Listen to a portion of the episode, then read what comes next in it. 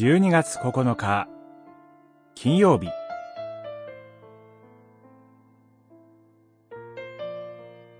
驚くべき豊かな見恵み。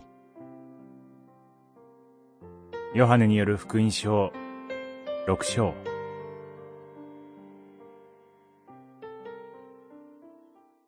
イエスはパンを取り感謝の祈りを唱えてから座っている人々に分け与えられた。また魚も同じようにして、欲しいだけ分け与えられた。六章、十一節。主イエスは、ガリラヤ湖の向こう岸で、男だけで五千人の人々を、わずか五つのパンと二匹の魚で養われます。これが四つ目の印です。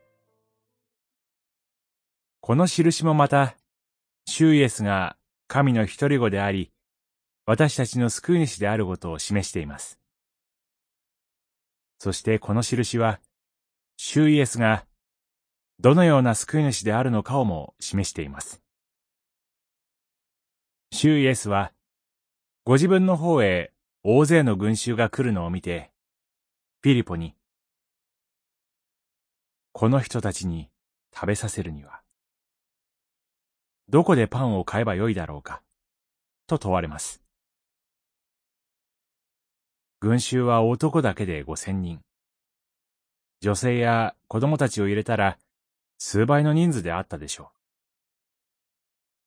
フィリポはすぐにそろばんを弾いて、足りないでしょうと結論します。もう一人のアンデレは、ストックを計算し、これだけでは何の役にも立たない、と語ります。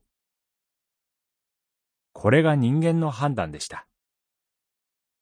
しかし、主イエスは違います。分け与え、欲しいだけ分け与えられます。主イエス。この方は、私たちが真に必要とするものは、豊かに分かち与えようとされます。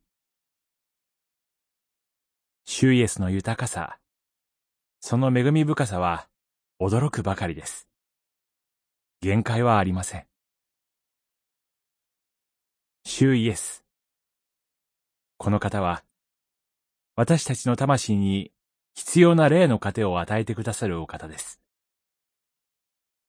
またこの方は、日々、私たちの必要な肉の糧をお与えくださいます。祈り。救い主イエスよ。日々、私たちの霊肉に必要なものを与えてくださることを今日も感謝します。